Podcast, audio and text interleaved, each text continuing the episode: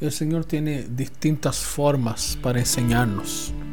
Una de ellas es a través de los ejemplos, a través de ver la historia, el testimonio de personas y en la misma escritura que va mostrando porque reflejan mucho de lo que somos, mucho de lo que también sentimos, mucho de lo que nosotros vivimos también como hijos de Dios.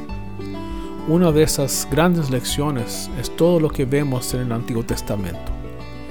Especialmente en 1 Corintios capítulo 10, el apóstol Pablo está trabajando justamente las debilidades que ocurrieron en el desierto, de cómo el pueblo, a pesar de que estaba ahí percibiendo y viviendo de la bendición de Dios, aún así este pueblo cayó y su incredulidad les ganó y fue más fuerte que aquello que ellos veían, fue más potente, de manera que a pesar de todas las maravillas, ellos fueron cayendo uno a uno, hasta que después de 40 años ya no había nadie de los que habían salido de Egipto.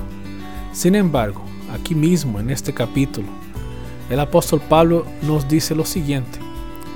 Estas cosas les acontecieron como ejemplos y están escritas para nuestra instrucción, para nosotros sobre quienes ha llegado el fin de las edades. Así que el que piense estar firme, mire que no caiga.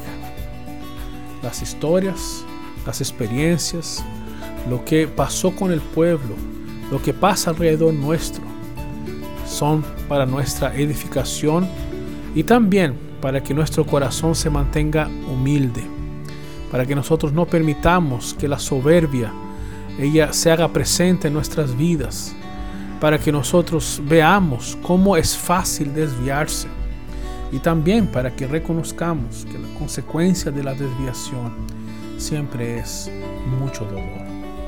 Estas cosas están para aquellos que se imaginan que son fuertes. ¿Y cuántas veces nosotros creemos que somos mejores que no caeremos, que jamás cometeríamos aquel error, que jamás haríamos y andaríamos en aquel camino, cuando nosotros en realidad somos tan débiles cuanto ellos fueron. Así que lo que nos sostiene es la gracia de Dios. Y si no hemos caído es por la misericordia de Dios. Así que debemos mantenernos humildes y siempre firmes en Cristo Jesús, que es nuestra roca. Que Él nos ayude, que Él nos sostenga.